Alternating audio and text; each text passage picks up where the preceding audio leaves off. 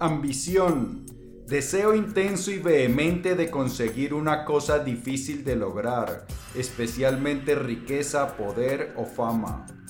Cosa que se desea con vehemencia. La ambición tiene un poco de mala fama, pero la ambición es necesaria si nosotros queremos vivir una vida extraordinaria. En este episodio de las Notas del Aprendiz te voy a hablar de la importancia de la ambición y más importante aún, sobre cómo conseguirla, cuál es la ambición buena que necesitas en tu vida para que te conviertas en tu más extraordinaria versión y para que vivas la vida más extraordinaria, la que naciste para vivir.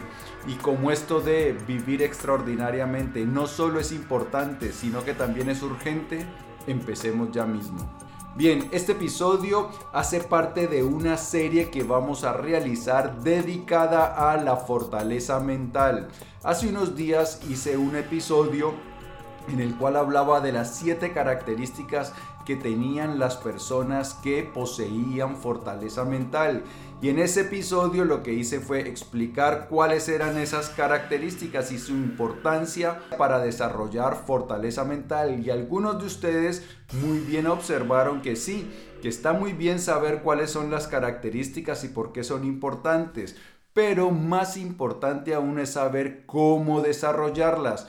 Pues bien, esta serie de videos que sigue a continuación es acerca de cómo desarrollar cada una de esas cualidades que nos dan fortaleza mental. La primera cualidad era ambición y este video está dedicado a eso, a cómo desarrollar una saludable ambición y también por qué es importante, por qué juega un papel crucial en nuestras vidas. Bien, y entonces vamos a ver por qué la ambición es necesaria para nuestra felicidad. Y esto ya lo sabían algunos de nuestros ancestros más importantes o más destacados, como era el viejo y conocido Aristóteles. Miremos lo que nos dicen acerca de Aristóteles.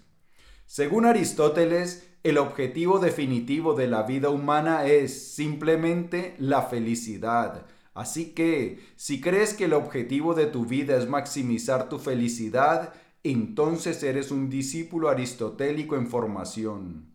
Aristóteles nos dice que la forma de lograr ese objetivo, la felicidad, es pensar mucho en cómo vivir bien o estar vivo de la mejor manera posible. Esto significa encontrar un propósito para desarrollar tu potencial y trabajar en tu comportamiento para convertirte en la mejor versión de ti mismo. John F. Kennedy resumió la felicidad aristotélica en una sola frase. El uso pleno de tus poderes a lo largo de líneas de excelencia a través de los caminos que ofrece la vida. Pues bien, nos dice Aristóteles que el objetivo de nuestra vida es la felicidad, pero no es la felicidad esa de estar contento porque nos compramos un par de zapatos nuevos o porque estamos comiéndonos la hamburguesa que más nos gusta o porque nos vamos de fiesta o de vacaciones o porque compramos el último auto que acaba de salir. No es ese tipo de felicidad. Porque cuando hablamos de felicidad, algunas veces me escriben en los comentarios que no, que la felicidad eso no es lo importante, que lo importante es la paz espiritual. La paz espiritual es felicidad. Los monjes que se retiran a los bosques, a los monasterios, que se desapegan de todo porque quieren conectar con su espíritu superior, lo que están buscando es felicidad. Lo que ocurre es que muchas personas confunden la alegría que dan las gratificaciones instantáneas, el placer, con la verdadera felicidad. La verdadera felicidad es esa satisfacción, esa creencia de que tu vida es buena, de que va por buen camino, que vale la pena tu vida y que vale la pena ser tú. Y esa felicidad se logra a través de nuestro crecimiento como personas y en la búsqueda de objetivos ambiciosos. Y es que para nosotros realmente ser felices debemos estar contentos con nosotros, con quien nos hemos convertido. Entonces, por eso es necesario que nosotros trabajemos en nuestro crecimiento, en nuestra evolución. Y para ello se hace necesario también tener metas difíciles de alcanzar y ambicionar esas metas. Como vimos en la primera definición, la ambición es el deseo vehemente de obtener cosas difíciles de alcanzar. Entonces nosotros debemos tener objetivos en la vida difíciles de alcanzar para que podamos nosotros ir avanzando hacia ellos.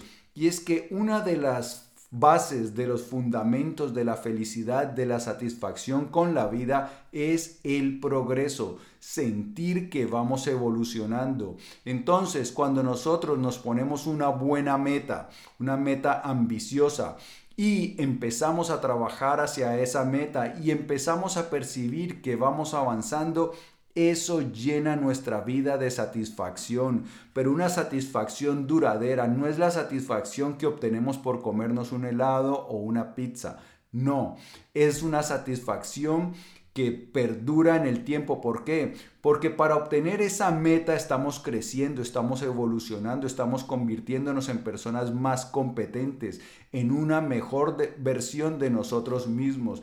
Y esa es la fuente de la felicidad.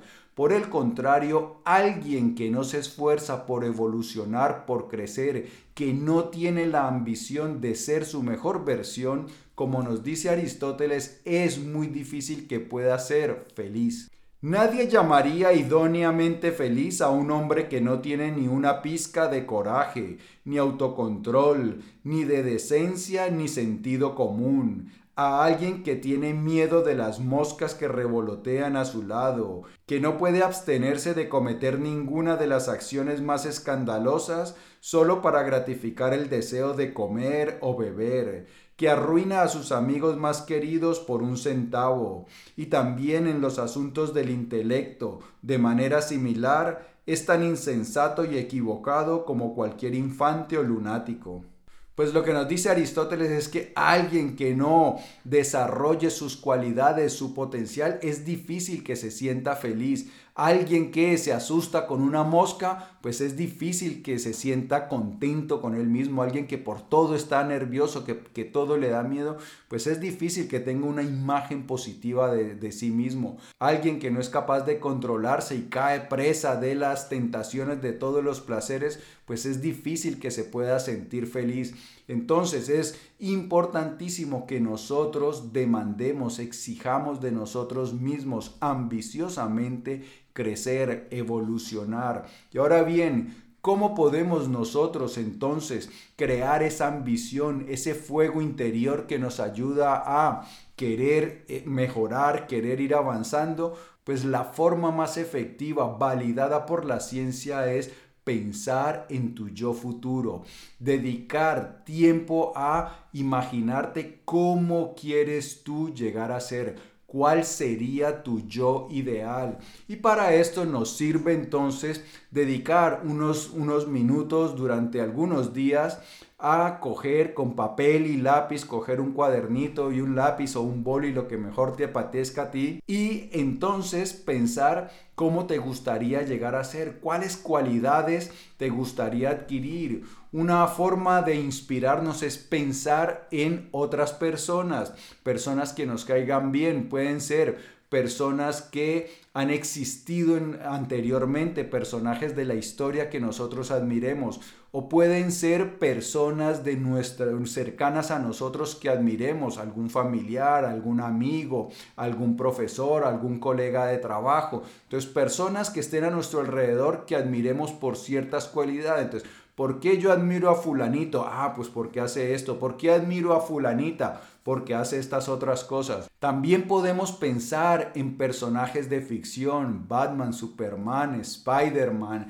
eh, personajes de películas, ¿por qué yo admiro a esto? Y entonces pues vas pensando en las personas que has admirado, cuáles son las cualidades que ah, te gustaría tener de ellas y sacas una lista con esas cualidades. Lo ideal es que no sean más de 10 ni menos de 5, entre 5 y 10 cualidades y luego todos los días las escribes. Yo quiero ser inteligente, disciplinado, honesto, bueno, lo que sea. Y entonces todos los días empiezas a escribir y a recitar esas cualidades.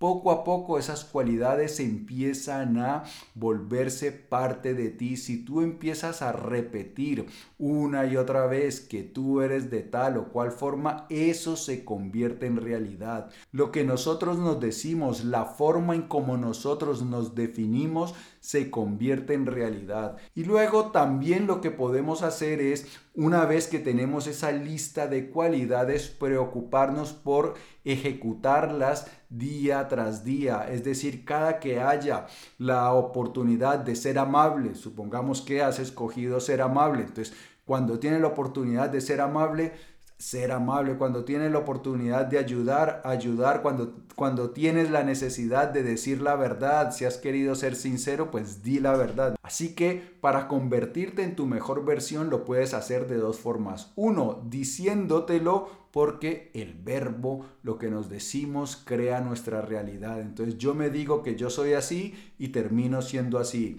Pero también la otra forma es ejecutando acciones que estén en armonía con esas cualidades. Estas dos formas se refuerzan la una a la otra y terminarás convertido en tu mejor versión. Ojo, esto no es algo que ocurre de la noche a la mañana. Convertirte en tu mejor versión es un proyecto que toma toda la vida. Así que hay que ser paciente, pero a la vez ambicioso. Hay partes en las cuales vas a avanzar más rápido, cualidades que adquirirás con mayor rapidez. Otras vas a tener que luchar más y ahí es donde se hace necesaria la ambición. Tú sigues ambicionando querer esas cualidades para ti, mejorar y entonces vas a persistir porque tienes esa ambición, ese deseo vehemente de ser tu mejor versión. Amigo mío y amiga mía, si el vídeo te ha gustado, dale por favor dedito arriba. Te invito a que lo compartas para que me ayudes a que hagamos viral la sabiduría. Antes de marcharte, no olvides suscribirte y por aquí otro episodio de las Notas del Aprendiz cargado de valiosísimas ideas. Y yo en ti recuerda que siempre pienso. Por eso nos vamos a ver prontísimo. Chao.